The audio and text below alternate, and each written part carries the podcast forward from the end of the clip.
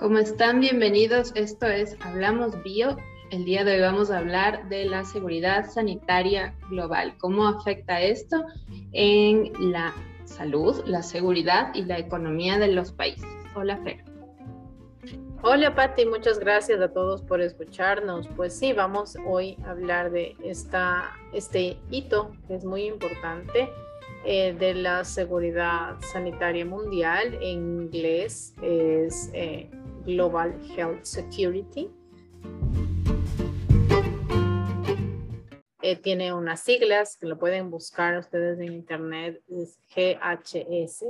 Y esta, esta asociación, este grupo de, de estudio global, está conformado por 15 países y tiene una historia, tiene una historia de generación. Esta generación se da o esta asociación se da como consecuencia del impacto global de las enfermedades infecciosas y obviamente se establece un objetivo común que es el estudio de esta capacidad de dispersión de los microbios que causan enfermedades infecciosas y que al ser eh, altamente contagiosos, pueden dispersarse rápidamente por los individuos infectados en el mundo. Es lo que acabamos de vivir con la pandemia. Obviamente, esta pandemia es un virus, es un coronavirus respiratorio, pero eh, antes, hace más de 10 años, ya habíamos tenido algunas ah, epidemias que tenían esta característica de rápida dispersión y el peligro o el riesgo de que se disperse globalmente por la capacidad que tenemos actualmente de movilizarnos los seres humanos en todo el globo terráqueo. Entonces hay algunas enfermedades que tienen este impacto global y este grupo busca precisamente establecer como objetivo principal políticas a nivel eh, estatal en cada país miembro para poder ejecutar estrategias de contención de las infecciones en el momento en el que se dan.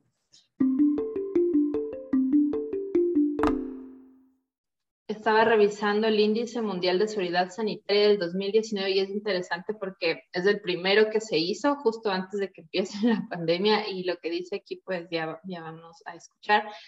Dice, las amenazas biológicas naturales, intencionales o accidentales en cualquier país pueden presentar riesgos para la salud mundial, la seguridad internacional y la economía mundial, debido a que todas las enfermedades infecciosas no conocen fronteras. Todos los países deben priorizar y ejercer las capacidades necesarias para prevenir, detectar y responder rápidamente a emergencias de salud pública.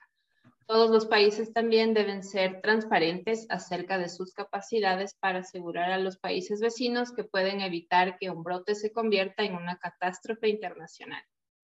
A su vez, los líderes mundiales y las organizaciones internacionales tienen la responsabilidad colectiva de desarrollar y mantener una capacidad mundial sólida para contrarrestar las amenazas de enfermedades infecciosas esta capacidad incluye garantizar que haya financiamiento disponible para llenar los vacíos en la preparación para epidemias y pandemias. Estos pasos salvarán vidas y lograrán un mundo más seguro y protegido. Entonces, esto, este informe fue emitido en el 2019 sin que haya pasado todo esto de, la, de la, pandemia, de COVID. COVID y me pareció curioso lo que decía porque vamos a ver más adelante las conclusiones a las que llegaron después de haber calculado este índice para, para todos los países. Claro, y es que es en 2014 cuando se genera este grupo de Global Health Security como, como ya una institución que acopla o que puede consolidar más de 70 países y que es financiado por organizaciones no gubernamentales, por donadores, organizaciones internacionales. Esto incluye a empresas del sector privado y a empresas del sector público.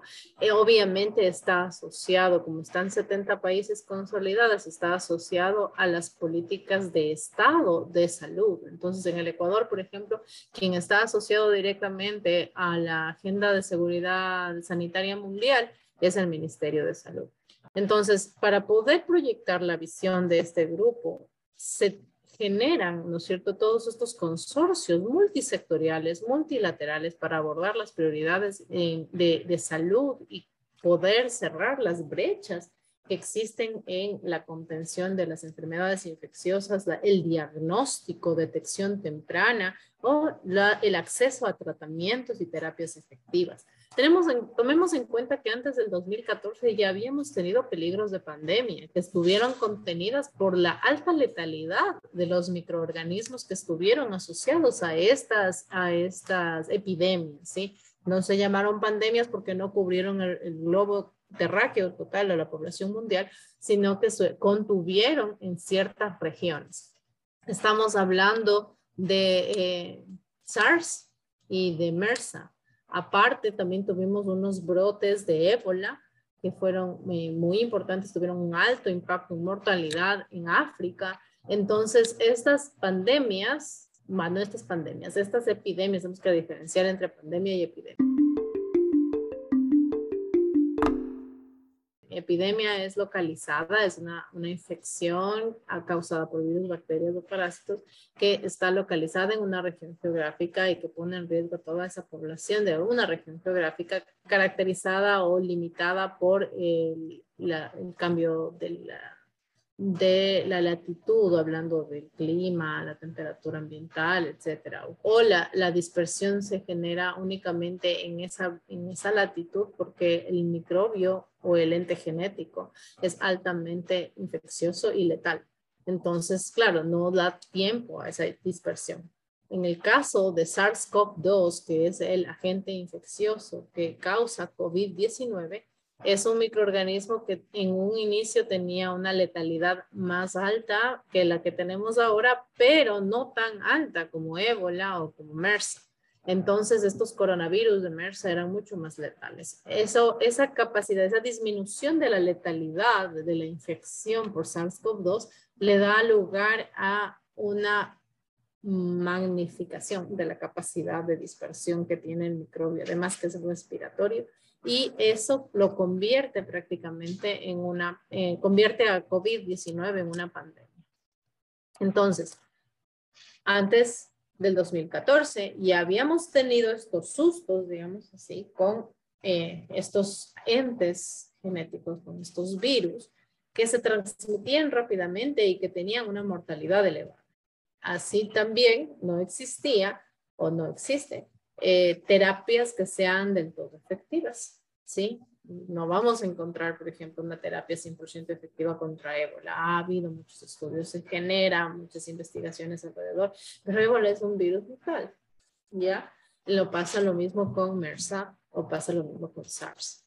Entonces, estos agentes infecciosos pusieron en sobreaviso a muchos científicos a nivel del mundo y establecieron este grupo de salud eh, global, de seguridad en salud global, para eh, poner objetivos claros con una visión de que para el 2024, ¿sí? más de 100 países que hayan completado una evaluación de la capacidad de seguridad sanitaria tendrían que haber pasado por una planificación, movilización de recursos, abordar todas las brechas en las que se encuentra la población para poder acceder a los servicios de salud eficientes. Y obviamente estos países para el 2024 como objetivo estarían en un proceso de implementación de, de actividades para lograr impactos positivos en el control de estas dispersiones o en el control de las infecciones de enfermedades infecciosas para poder eh, generar obviamente seguridad eh, o indicadores de seguridad relevantes en la población. Dentro de este ámbito también se ve incluido en los últimos años lo que significa la dispersión de genes de resistencia a antibióticos. No estuvo, no estuvo enfocado desde el inicio en resistencia a antibióticos, sino en infecciones letales, infecciones de rápida dispersión pero es importante también considerar actualmente a la resistencia a antibióticos como una amenaza en la salud global.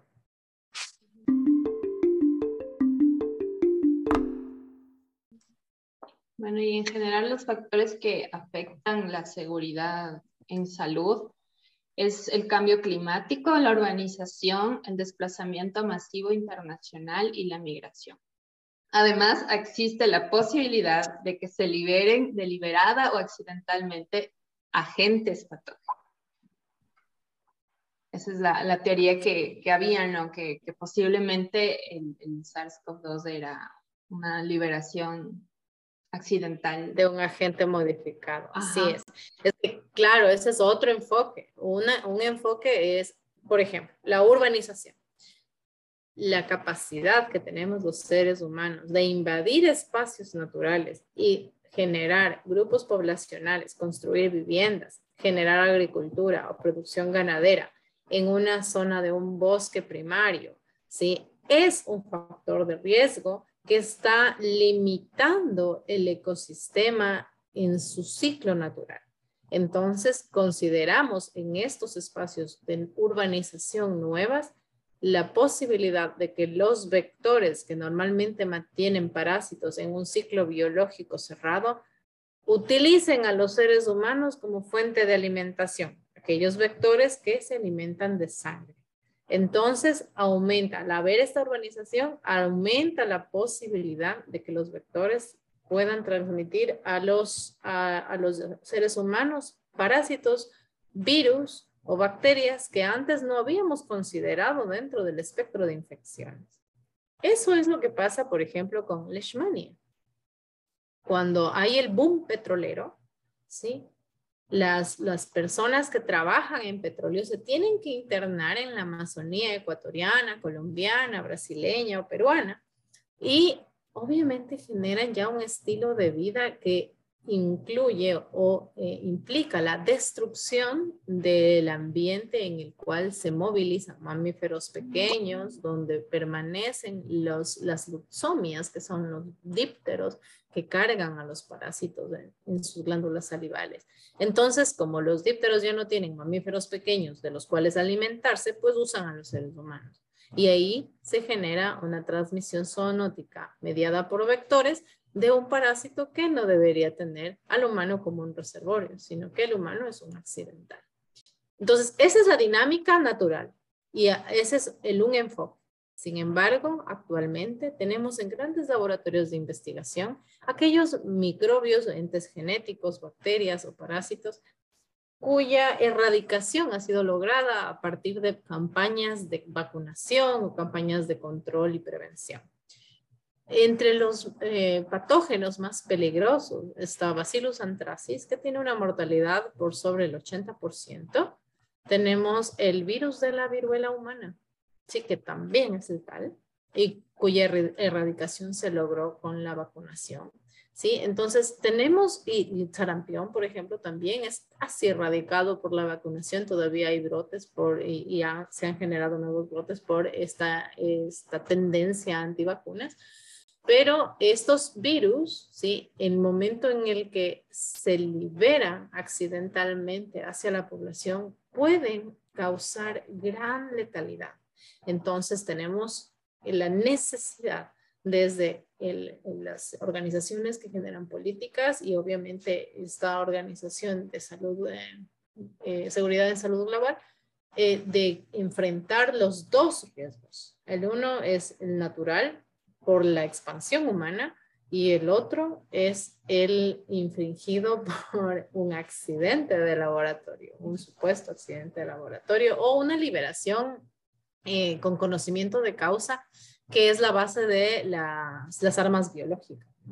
Eh, en algún momento eh, sí hubo un, el uso de un microorganismo, Bacillus anthracis específicamente, como arma biológica, fue enviada en sobres, en papel, a, una agencia en Estados Unidos. Obviamente la letalidad fue del 80% a pesar del diagnóstico eh, previo, el diagnóstico rápido. Entonces, a pesar del diagnóstico, las personas fallecen. Entonces, esta, esta es el, como el hito eh, más importante para establecer estas medidas de bioseguridad y control y las políticas a nivel estatal para controlar la posible dispersión de microorganismos letales como armas biológicas. Son dos, dos frentes que son muy importantes.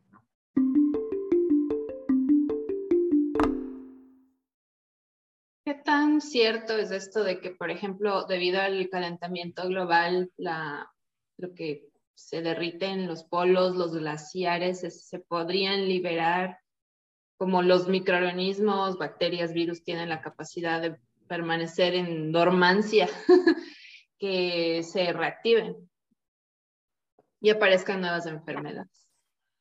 Ya, el, el, el hecho de que exista cambios de temperatura y al mismo tiempo exista una alta movilidad humana, eh, genera una mayor posibilidad de que aquellos vectores de virus y parásitos que están acostumbrados a, una, a un clima, a una temperatura, puedan migrar y sobrevivir en otras latitudes. Por ejemplo, los anófeles. Anófeles es un díptero, es un, es un mosquito que eh, está relacionado como un vector transmisor de enfermedades eh, arbovirales, ¿sí? Fiebre amarilla, dengue, ya son eh, chikungunya, eh, son algunos de los, de los patógenos que este mosquito transmite. Y por otro lado, también Anófeles está relacionado con la transmisión de malaria. Entonces, eso ocurre en el centro del mundo, en el área tropical. Pero cuando existen incrementos de temperatura hacia los polos, ¿sí? Un mosquito que por alguna casualidad de la vida, hembra, mosquito hembra, si por alguna casualidad de la vida es movilizado junto con un ser humano hacia los polos, sí, puede sobrevivir, reproducirse y mantener a los parásitos, generando casos de leishmania en Miami, en Estados Unidos, ¿sí? O más hacia el norte. Existen reportes de leishmaniasis, por ejemplo, es un, parásito, como les mencioné hace un momento, que es, es tropical, es netamente tropical, es, de, clima cálido en bosques, en bosques tropicales, secos y húmedos. ¿sí? En el Ecuador, nuestro país, prácticamente tiene reportes de leishmania en todas las provincias. Y encontrar casos de leishmania en Estados Unidos ya nos llama la atención. Entonces, Claro, cuando hay un cambio en la, el clima, cambia también la dinámica ecológica y eso facilita a que vectores que no estaban en una latitud de repente puedan reproducirse en ese espacio. Y obviamente eso aumenta la posibilidad de que esos vectores se movilicen y esos vectores, y se movilicen por, eh, por causa humana, no por sí solos y así también se puedan movilizar y mantener ciclos de patógenos en las nuevas zonas. Por eso el impacto eh, de, en la salud del cambio, del cambio climático por el calentamiento global. Y eso hablando solo de humanos, ¿no? Porque esta, esta, este grupo se dedica a controlar políticas en salud humana, pero no podemos entender la salud humana sin el equilibrio ecológico y sin el equilibrio con la naturaleza, los animales y las plantas. Nosotros somos parte de un ecosistema. Otra cosa es que seamos tan agresivos con el ecosistema y nos reproduzcamos y nos distribuyamos tan rápidamente, pero somos parte de ese ecosistema. Entonces, si no hay salud en el ambiente, no podemos considerar salud en los humanos. Y eso es que muchas de las enfermedades han saltado de animales hacia los humanos. Así es, por la dinámica de los humanos. Y por ejemplo, ahora, antes nos comíamos a los animales. Era el animal, sirvió para comérselo. Y, ahí, y tú sabes que culturalmente existen países que se comen animales que en otros países no se comerían. Ya, eso pasa. Ya, y obviamente pueden pasar algunos, algunos eh, patógenos de esos animales. Por ejemplo, nosotros aquí en el Ecuador no sufrimos de, de paragónimos, por ejemplo, es un parásito.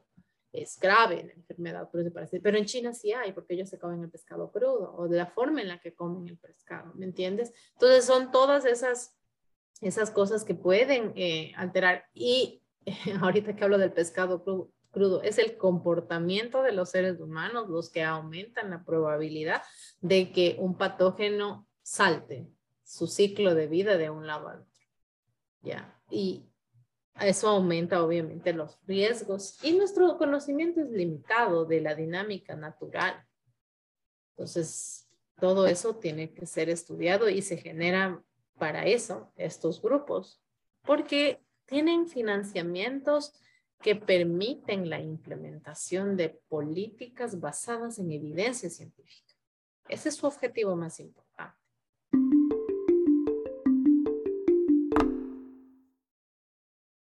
Lamentablemente, la voluntad política para acelerar la seguridad sanitaria se ve atrapada en un ciclo perpetuo de pánico y abandono. En las últimas dos décadas, los tomadores de decisiones solo se han centrado esporádicamente en la seguridad sanitaria, a pesar de las preocupaciones derivadas de los ataques de anthrax en 2001, la aparición de los coronavirus del síndrome respiratorio agudo grave y el síndrome respiratorio del Medio Oriente, y la amenaza inminente de una pandemia causada por una nueva cepa de gripe. O sea, recordemos que esto lo escribieron en el 2019.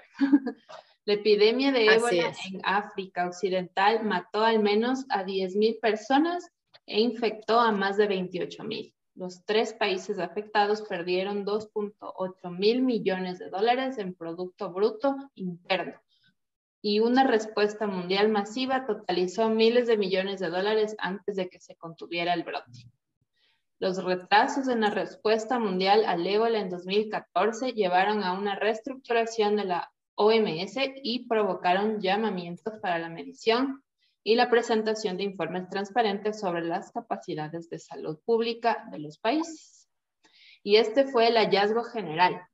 La seguridad sanitaria nacional es fundamentalmente débil en todo el mundo Ningún país está completamente preparado para epidemias o pandemias y cada país tiene importantes brechas que abordar. Y ahí está el resultado. Así es, o sea, es, es una cosa de locos, ¿no? Porque ya tenemos objetivos planteados, ya tenemos financiamientos, estamos buscando la forma de plantear políticas basadas en evidencia y los políticos detienen las cosas y detienen el avance y detienen la implementación.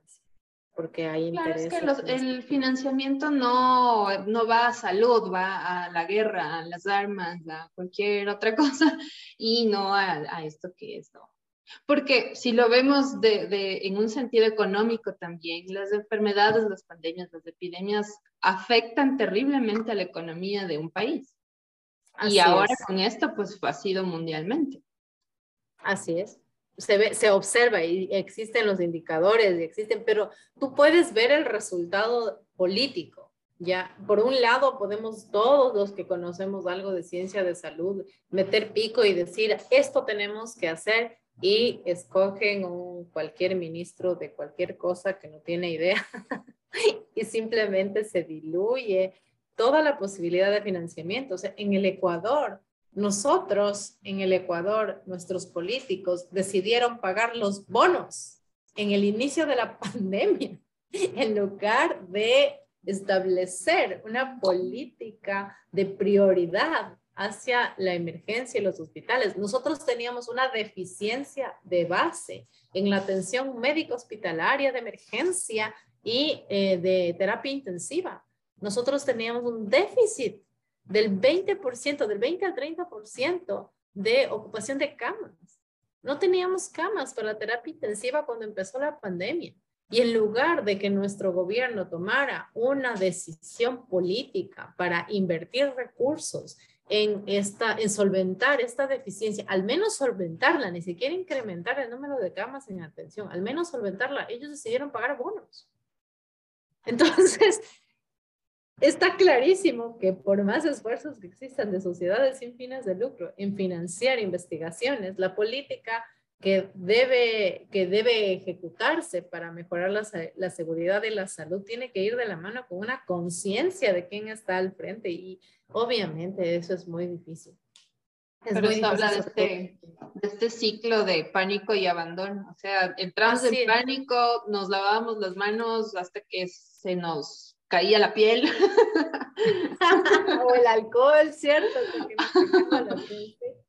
y la mascarilla está para bañarse, creo. Entonces, y ahora ya es total abandono. Ya no lo usamos, ya no la usamos y encima sale el presidente a decir no usen mascarilla en espacios abiertos. O sea, no, no se entiende, ¿no? Es, es así. El, o en Estados Unidos que salió esta, este grupo anti-mascarillas, que le están quitando su libertad de respirar. O sea, son cosas que son muy difíciles de entender, ¿no? Eh, muy extremas. La diversidad. Sí, la diversidad de pensamientos, la diversidad, y es e irse en contra de todo el tiempo. Entonces, claro, necesitas muchísimo apoyo, equipos multidisciplinarios que trabajen en política, que trabajen en psicología, que trabajen en ciencia, que trabajen en la física asociada a los equipos o al desarrollo de dispositivos médicos. Entonces, todo eso tiene que consolidarse para poder avanzar y generar. Pero, eh, incluso creo me, me, me, sorprendió a mí que cuando esto empezó, cuando la pandemia empezó, regresaban a ver a los médicos para ver qué decían, qué recomendaciones daban, y ni siquiera ellos tenían idea de cómo se manejaba esto. Entonces sí, hay una, un vacío bien grande de, de es, yo creo que es hasta cultural, porque por ejemplo, mira la sociedad japonesa.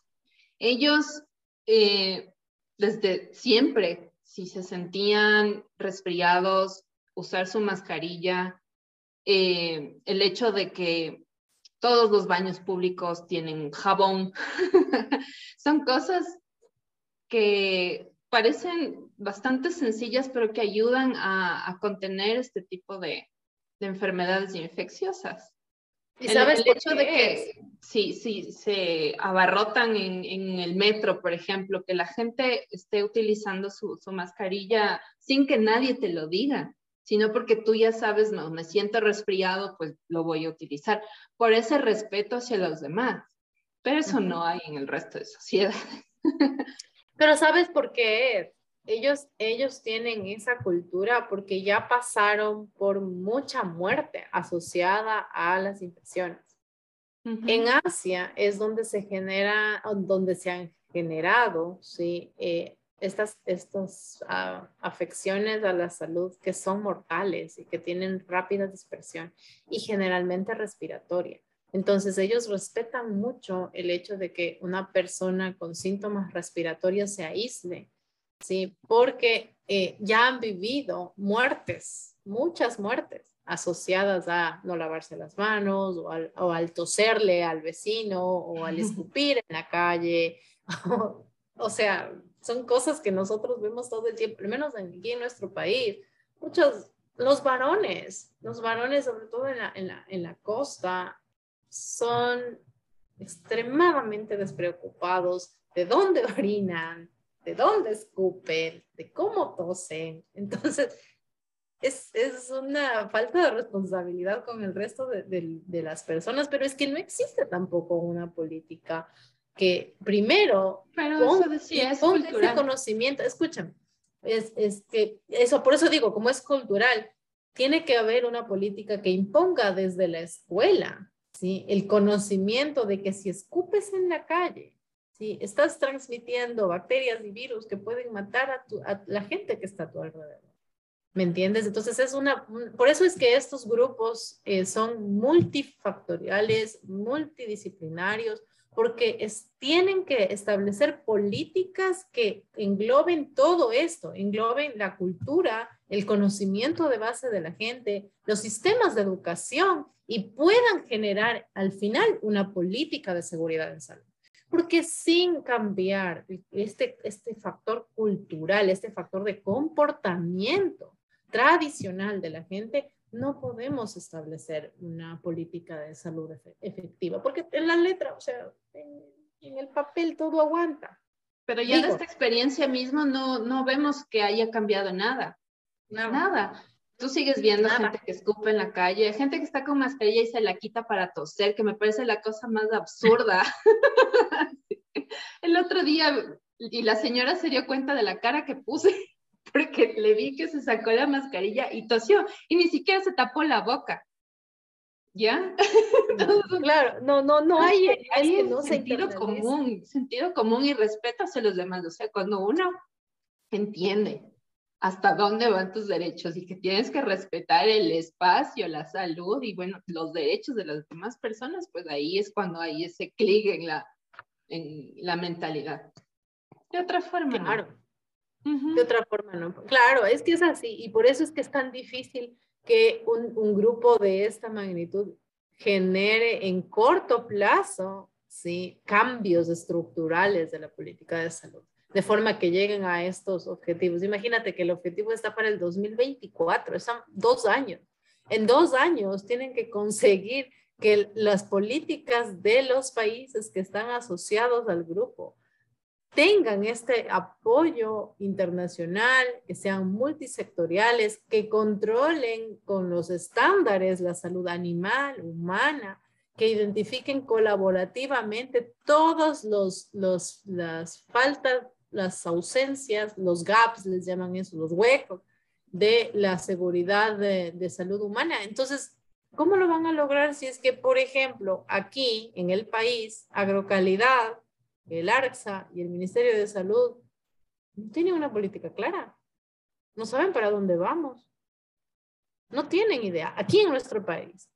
Entonces, sí tienen en papel, es, es precioso lo que está escrito, pero realmente cuando, cuando estás observando la ejecución de esa política, yo puedo ver que las farmacias siguen vendiendo antigripales, antiinflamatorios, antibióticos sin receta. Los que recetan son los chicos que venden en la farmacia. ya. Y esa política de salud está escrita. Pero eso, eso tiene un fondo más profundo y es que el hecho de que no tienes acceso pues eh, a la salud pública, entonces llegas y, y, el centro de salud está llenito de gente y estás horas esperando, entonces lo más rápido tal vez para alguien que se siente mal es ir a la farmacia y preguntarle al, al que atiende ahí qué se puede tomar. Y no ves cómo, y ves cómo escala la cosa, ¿no es cierto? Porque eso es resultado de la falta de personal médico calificado en las diferentes áreas, la falta de infraestructura, existe una, una, deficiencia de dispositivos médicos y medicamentos a nivel de los hospitales públicos, el acceso a la salud está limitado a quienes están asegurados y no todo el mundo cae en el sistema público y es imposible que te atiendan. Entonces, claro, todo, todo está atado, una cosa está atada a la otra y terminamos llegando nuevamente al político. Terminamos otra vez en el político. Entonces, no es, es, es toda una estructura jerárquica, porque tiene jerarquía, esto no es horizontal, que tiene que trabajarse y obviamente si genera un grupo, una asociación que incluye países, incluye el compromiso de los diferentes ministerios a, a, través de un representante nacional, porque eso es lo que pasa con el Global Health Security. Tienen un representante nacional que va a, a hacer networking en cada una de las reuniones para poder establecer una, un cambio, una política, una estrategia, una investigación a largo plazo con millones de dólares para poder determinar cuál es el estado epidemiológico y de seguridad en salud que tiene cada país, en cada estado o en cada provincia y establecer de entonces políticas públicas desde la gobernanza, la alcaldía, la presidencia de cada uno de, esos, de esas latitudes. Entonces, el trabajo es un trabajo de hormiga. El problema es que los representantes de los diferentes países, como digo, seguramente van, se reúnen, tienen toda la voluntad, terminan haciendo networking y no se ejecuta nada. Y el problema también creo es que está, está centralizado esto de la seguridad también, porque te obligan a afiliarte al, al seguro social, que es inoperante totalmente, cuando con ese dinero podrías ir a afiliarte a un seguro privado.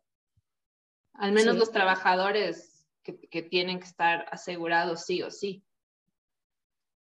Pues sí. Debería haber esa libertad de afiliarte a cualquier otro seguro, porque si no, de otra forma, yo no le veo salida realmente. Pero bueno. Es, es que mira, mira que la seguridad social, eh, la seguridad social fue un derecho adquirido eh, por la lucha de los, de los obreros y de los trabajadores pero en un tiempo en la que la gente se moría por cualquier cosa y, rápidamente entre los 30 y 40 años. Entonces, ¿cuál es, cuál es el objetivo de un seguro? De un seguro privado. El objetivo de un seguro privado es que todos te paguen y que tú desembolses lo mínimo posible. El seguro social tenía el mismo esquema en gente que moría abruptamente por accidentes laborales. O sea, tomemos en cuenta que antes la gente se moría por accidentes laborales todos los días. No había seguridad ocupacional o teníamos enfermedades catastróficas muy, muy, muy limitadas. O sea, se moría el otro día, no, no necesitaba años o meses de tratamiento. Ahora no, nuestra realidad es, es completamente diferente.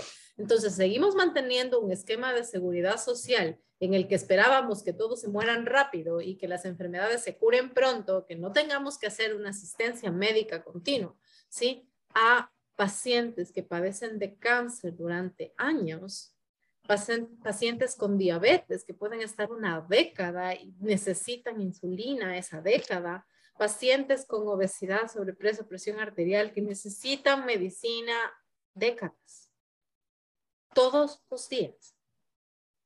Entonces, obviamente, el sistema de seguridad social ya no funciona. Ya no puedes solventar económicamente eso. No puedes. Hay un cambio en la dinámica de la población humana a nivel mundial. Nosotros ya no nos morimos a los 40, estamos muriéndonos a los 80, a los 90 años. Y padecemos enfermedades catastróficas desde los 60. ¿ya? Y si no, pues estudiamos la, eh, la, epidemiología de cada país, porque cada país tiene sus propias morbilidades, morbilidades me refiero a enfermedades, ¿sí? Cada país tiene sus propias circunstancias. Entonces, claro, necesitamos un cambio completo de, de toda la política y estamos tan tarde, estamos tan tarde, porque ya no abastece nada de lo que tenemos. Ya esta, esta esta raza humana tiene que acabarse y empezar otra para poder corregir todo. que nos es que, es que también ir más atrás, ¿no? Eh, no sé, pues concientizar, educar a la gente de cómo prevenir, porque no, aquí no se previene, aquí solo se apaga incendios. Es lo que hablábamos la otra vez también. Ya dejan agravarse tanto la situación de que llegan a una diabetes, a una hipertensión, a la obesidad. Cosas que son algo que te puede morir. ¿has, escuchado ese de algo me tengo que morir? Esa es la responsabilidad más grande, porque de algo me tengo que morir implica yo no voy a hacer nada, ustedes encárguense después y finalmente termina encargándose el Estado con plata de todo el mundo para poder solventar los gastos médicos y de salud de ese, de algo me tengo que morir. ¿No? Es, es, eh, es complejo, es muy complejo porque... Ya. ya. vamos a la casa. ya manden a las casas. ya manden a las casas. Ya no hay nada que hacer con esto.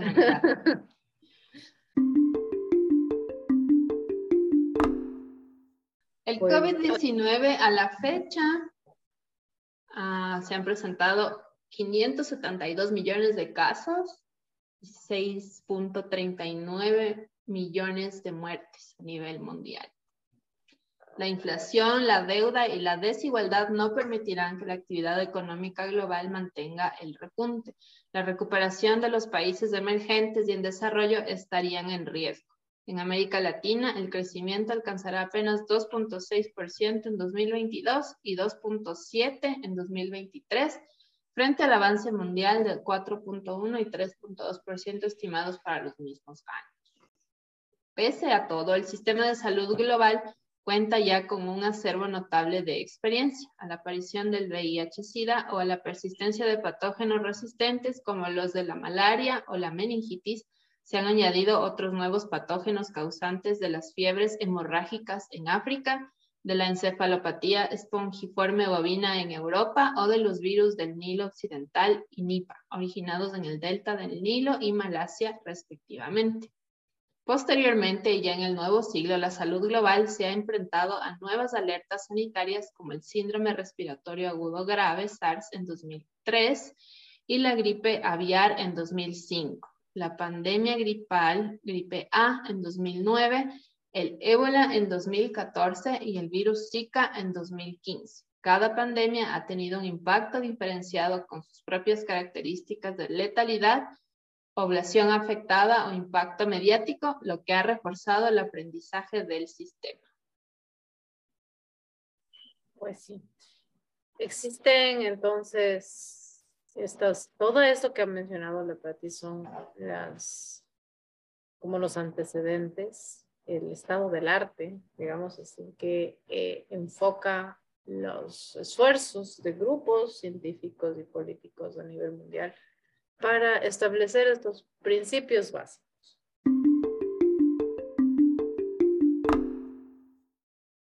Para que una política de seguridad de salud global simplemente en un país, se necesita que el país tenga objetivos de propiedad sobre esa política, o sea, que sea propia, que sea de exclusiva eh, uso de ese país con considerando todas las condiciones socioeconómicas, culturales de la población de ese país. Tiene que tener o mantener inclusividad de su población. Tiene que establecerse parámetros de rentabilidad de la implementación de esa política. Tiene que haber responsabilidad mutua, transparencia.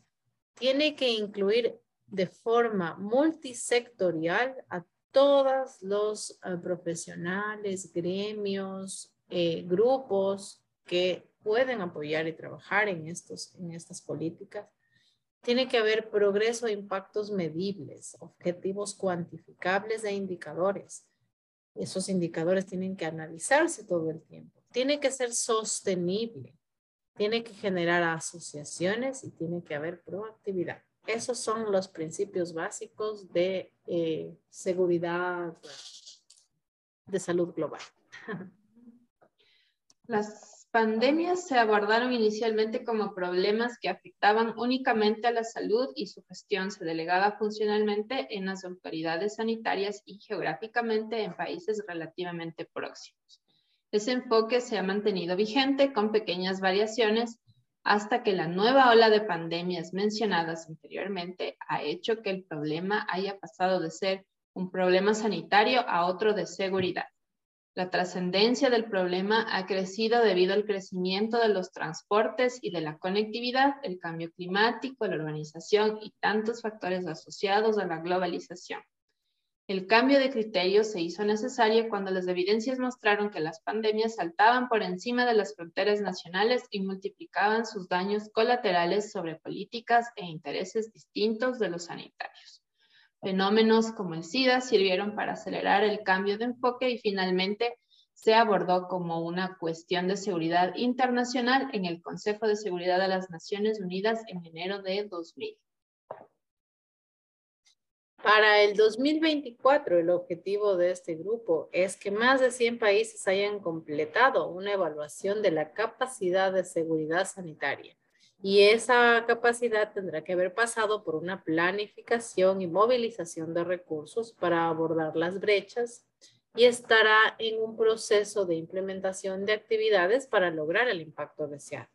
En los países que se incluyan dentro de estas calificaciones y evaluaciones, se fortalecerán, por supuesto, sus capacidades y demostrarán mejoras en al menos cinco áreas técnicas a un nivel de capacidad demostrada o nivel comparable, medido por la seguridad de salud relevante en evaluaciones como las que llevan a cabo dentro del marco de seguimiento y evaluación de los uh, RSIs de la OMS. El RSI son este, estrategias de estructura de aseguramiento de salud. Entonces, estas son, eh, este es el objetivo uh, para 2024 del Grupo de Seguridad y Salud. Entonces hay algunos miembros de este, de este grupo que, que obviamente tienen, tienen esta, esta, obligación porque al final se van a reunir en 2024 y van a decir, ok, ¿qué hicimos? Y como les cayó la pandemia, todo el mundo va a tener este, objetivos cumplidos porque van a decir, muy bien, implementamos una, una estrategia de control rápido, aunque siempre va a haber falencias y carencias. ¿no? Hay que tomar en cuenta que ahora estos grupos de seguridad eh, global, de salud global, están adheridos con los objetivos de la FAO, que es la organización, la, la organización de alimentos de Estados Unidos, la que controla la calidad de alimentos. Eh, la OIE, que es una organización igual a nivel internacional que está relacionada con sanidad animal, y la Organización Mundial de la Salud. Entonces, como eh, ya hay una adherencia eh, multipartita de esta, con este grupo, entonces obviamente el objetivo es que se genere una política de salud global equilibrada, porque independientemente de las infecciones, que fue uno, el, foco de atención y el objetivo primordial de este grupo, también existe eh, seguridad alimentaria, enfermedades transmitidas por alimentos, ¿no es cierto?, que pueden afectar salud global también.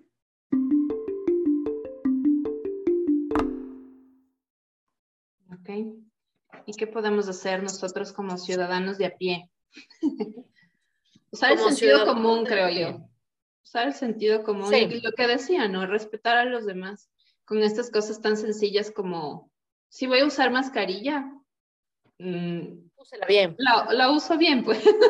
no yo no la uso, pero tampoco voy tosiéndole en la cara a la gente. Cosas tan sencillas como eso.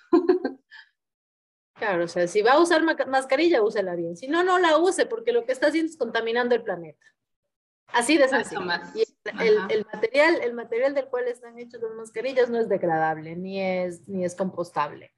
Entonces, no para, para, el uso que se le da tampoco se le puede reciclar, entonces es algo Exactamente. debería incinerarse. Así es, Pero obviamente no creo que lo estén haciendo porque no hay una correcta separación de desechos, entonces eso se va a un relleno sanitario a, y bueno, bueno fuera que lo botaran en el tacho de basura, no lo botan en las calles. Y luego aparece. no, no, igual le perdió todo el sentido el uso de las mascarillas y lo van a botar. Exactamente, porque estamos, lo que estamos haciendo es contaminando el planeta. Si va a usar mascarilla, úsela bien. Si no, por favor, no use mascarilla. Enférmese nomás, porque está afectando a todos los demás. No, mentira, no sigan ese Eso lo voy a editar. No, no. Entonces, al final de cuentas, use mascarilla, pero úsala bien. No orine en la calle. No Separe la basura. Separe la basura. No almacene agua si no lo va a usar y no lo va a tapar. Hierva el agua antes de consumirla si es que no tiene un, un sistema de un sistema de potabilización de agua en, la localidad en donde usted eh, vive, ¿no? Lavarse las manos con jabón. Lavarse las manos. Todo el tiempo, hay que lavarse las manos. Y mira, a mí desde 2009 que fue lo de la gripe aviar, me quedó la costumbre de, de siempre llevar el, el frasquito de gel. Eso no, no, no la perdí desde entonces y creo que, que es una buena costumbre. A veces no tenemos eh, cerca como la, la, facilidad de lavarnos las manos, entonces creo que con, con el, alcoholcito, sí, con el alcoholcito. Y, o sea, son, son cosas que, que son fáciles de, de llevar a cabo. Somos demasiado cómodos, creo. No, no sé, la verdad, cosas que no entiendo. no entiendo ese nivel de, de pensamiento de ciertas personas. Es muy difícil porque no estás hablando de un grupo particular con una línea de, pensamiento, es generalizado. Entonces es muy difícil y no es un país de América Latina, no es un país de vías de desarrollo, o sea, tú puedes encontrar en todas partes el mismo comportamiento que me importista, el mismo comportamiento eh, descuidado, digamos así, eh, y que obviamente no aporta, no aporta.